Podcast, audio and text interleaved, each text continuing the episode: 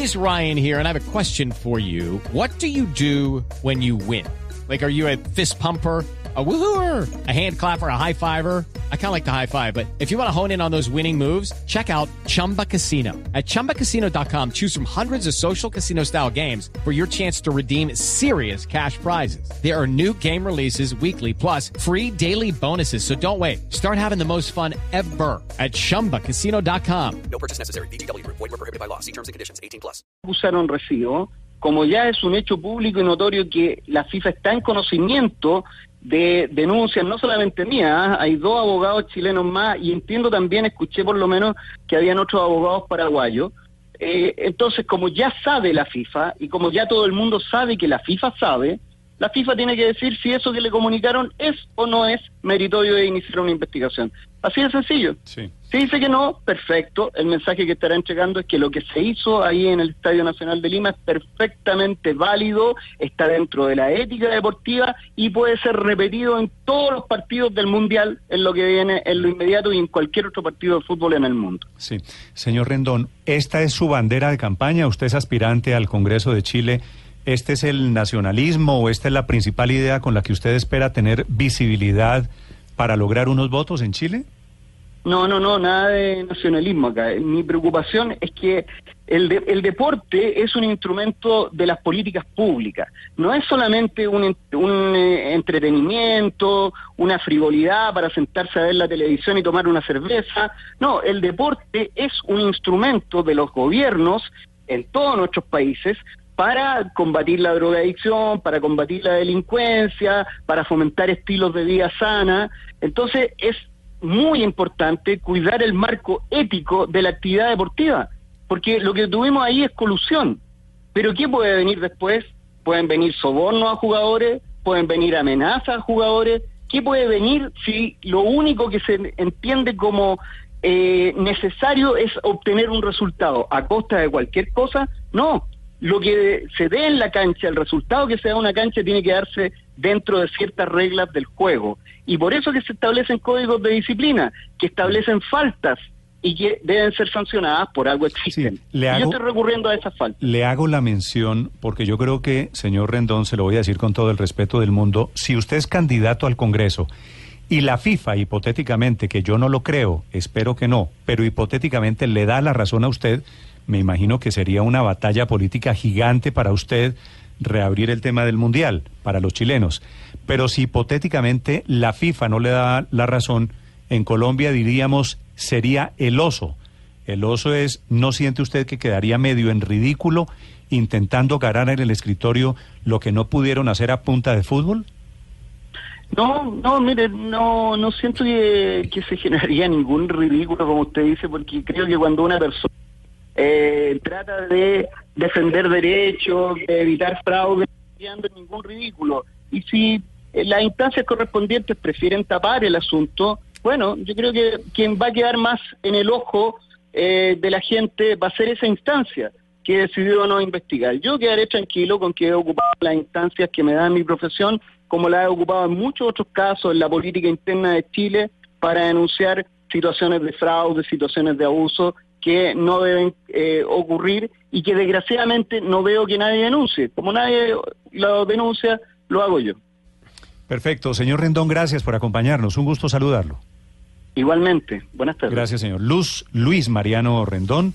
Desde Chile es el abogado Javier. Usted tenía razón. Efectivamente es candidato al Congreso. Ya lo había sido Nesturín, no le había ido. Sí, sí. La, la votación que obtuvo en las elecciones pasadas fue bastante bajita.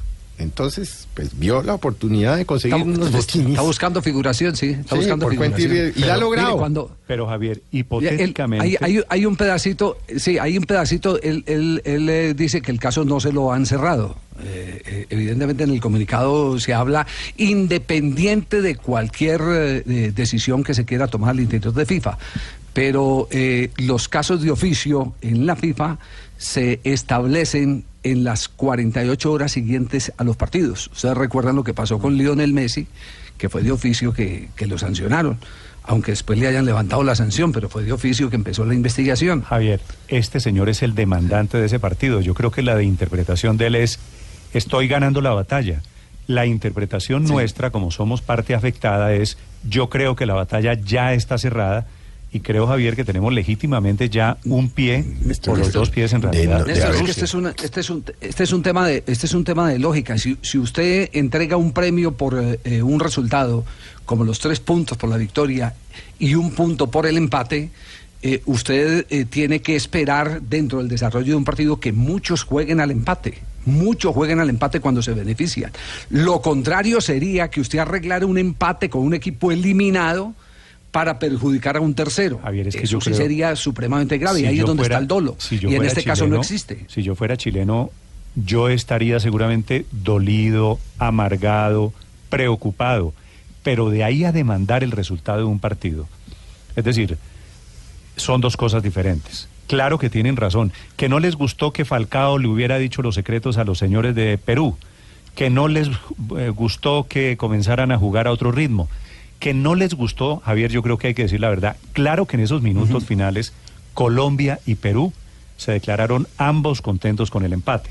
Eso creo que es una Es que lo- verdad inocultable. Los, dos ganaban. Los dos ganaban, pues, lo reconoce el mismo abogado chileno. Los, los dos ganaban, los benefició el punto a los dos.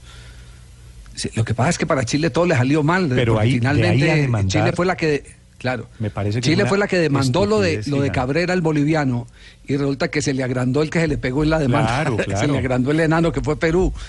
Y terminó por fuera. Nadie Es sabe que para quién si trabaja. Chile no hubiera demandado, Perú no recupera esos puntos, Javier, y en consecuencia Perú no hubiera ido al Mundial y seguramente hubiera ido a la selección de Chile. Néstor, pero lo, lo que increíble es la fragilidad de memoria. No vio el partido Chile-Colombia cuando el 3 a 3. En el 3 a 3 ocurrió lo mismo. Se pusieron de acuerdo porque los dos clasificaban con el empate. Ese fue, esa fue la clasificación del 3 a 3. Los dos con el empate entraban. Bueno, pero Javier, Y se pusieron de acuerdo en escuchamos- Barranquilla, sí. Escuchamos los argumentos del señor. Le repito a quienes no escucharon la noticia de esta mañana, es que la FIFA le ha enviado una carta a este señor, el demandante del partido de la Selección Colombia, el último, diciéndole, esta investigación la hacemos nosotros de oficio. Él tiene razón, la última frase dice, y por tanto sin perjuicio de cualquier decisión que sea finalmente tomada. Eso da, abre la posibilidad de que la FIFA, Javier, vaya a tomar o a anunciar una decisión con tanto revuelo. No me extrañaría, Javier, algún comunicado de la FIFA diciendo los equipos clasificados al Mundial o diciendo se ha, se ha anunciado o se anuncia que el tema ha sido desestimado por considerar que no hubo... Brasil inapelablemente y en cambio Perú y Colombia lo que hicieron fue no jugar fútbol en los minutos finales y yo creo que eso no debiese pasar desapercibido ni quedar ¿Qué es, ¿Qué es ese no jugar fútbol en los minutos finales? ¿Qué es lo que a usted, señor Rendón, le parece tan irregular? No solamente a mí, ¿ah? yo he escuchado también periodistas colombianos que no intentan tapar el sol con un dedo y que se dan cuenta que lo que ahí ocurrió fue impresentable, fue una colusión descarada, fue negociar en la misma cancha el no atacarse y eso luego se demostró en el juego. Todos vimos, millones de ojos de latinoamericanos y de gente de otras partes del mundo vieron cómo los jugadores peruanos no traspasaban la línea media del campo, se pasaban la pelota entre ellos y los jugadores de Colombia no hacían ningún intento de marcación para quitarle el balón. Eso ahí quedó de manifiesto y si todavía quedara alguna duda, después vinieron las declaraciones de jugadores peruanos y colombianos que reconocieron en gran medida el hecho. Entonces yo creo que todo es evidente, es como decimos en el mundo del derecho, un hecho público y notorio. Eh, señor Rendón, ¿usted recuerda el partido del 3-3 en la ciudad de Barranquilla? Eh, ¿No tiene la misma película eh, de aquel partido cuando chilenos y colombianos se pusieron de acuerdo para clasificar los dos al Campeonato del Mundo del 2014? ¿No lo vio en aquella Mire. oportunidad para que lo hubiera denunciado a FIFA? ¿No?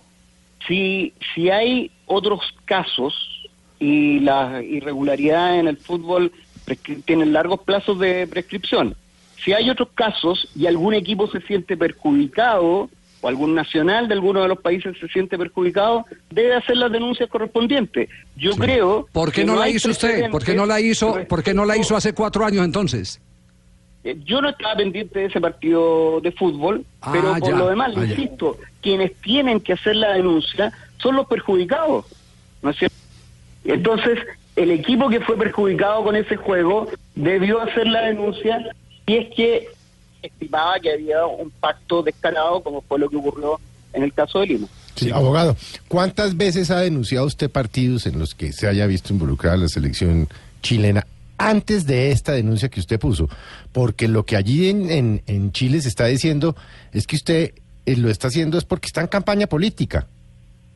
Sí, claro, yo estoy en campaña política, yo soy candidato del Frente Amplio en las próximas elecciones al Congreso al Senado, y pretendo dar una muestra de cuál sería mi actitud en el Congreso, sin ninguna dilación, atacar el fraude, fomentar la transparencia y el protagonismo ciudadano, que cualquier persona se sienta con el derecho de hacer ver los, eh, los hechos indebidos que ocurren y pedir las sanciones correspondientes, que no estemos esperando que otros lo hagan, porque esos otros, como ha sido el caso de la NFP chilena, por eh, circunstancias muy extrañas, no lo están haciendo.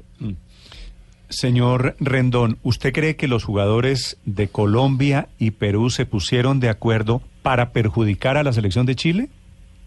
para beneficiarse de ellos, para beneficiar eh, a sus respectivas selecciones y como un hecho automático perjudicar a la selección chilena. Eso es Y de eh, eso evidente. yo estoy Ellos- totalmente, estoy totalmente de acuerdo con usted. Se pusieron de acuerdo ellos para, para esos cuatro minutos finales aflojar un poquito el ritmo del partido. Si fue para beneficiarse ellos y para perjudicar incidentalmente a la selección de, de Chile, que esa última parte es la interpretación suya de un chileno, ¿qué tiene de malo en que dos selecciones, como ya ha pasado cien mil veces en el pasado, bajen un poquito la temperatura del partido?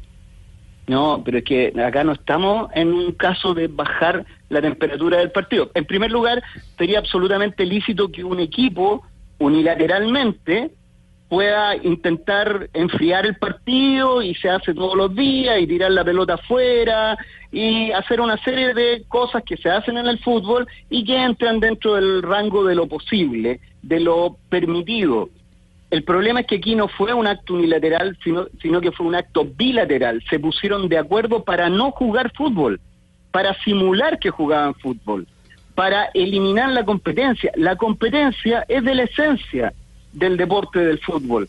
Si no están compitiendo, eso ya no es fútbol. Es lo mismo que pasa en los mercados. Cuando uno elimina la competencia, estamos ante un hecho de colusión que en muchas de nuestras legislaciones es sancionado como delito.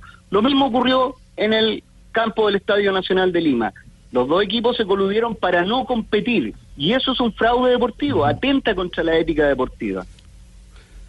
Mm, Bueno, esa es la opinión, eh, la opinión suya. Eh, yo simplemente le recuerdo que el reglamento habla de una clasificación entre 10 selecciones, que se dan tres puntos por la victoria, que se dan de a punto por los empates y que si el empate significa sacarle ventaja a los demás, en eh, eh, una competencia que no tiene una fecha ni dos fechas, que no es un partido eh, final, sino que es el acumulado de muchos partidos, es algo tan legítimo, tan legítimo, que creo que la FIFA no le ha parado pelota y entiende que usted lo que está haciendo es campaña política en Chile. Bueno, esperemos la decisión de la FIFA, que yo creo que no debiese tardar de esta semana para ver si estima que ahí no ha pasado nada. Sí. Esperemos con, Pero con calma. usted supone, Eh, usted supone que- señor Rendón, que después de la carta de hoy la FIFA va a emitir otro comunicado tomando alguna clase de decisión sobre el partido? Yo eso es lo que interpreto de la carta. Ahí dice pues, eh, que todo lo dicho sin perjuicio de la decisión que se adopte sobre el tema o algo por el estilo. Yo creo que tiene que haber una decisión porque como ya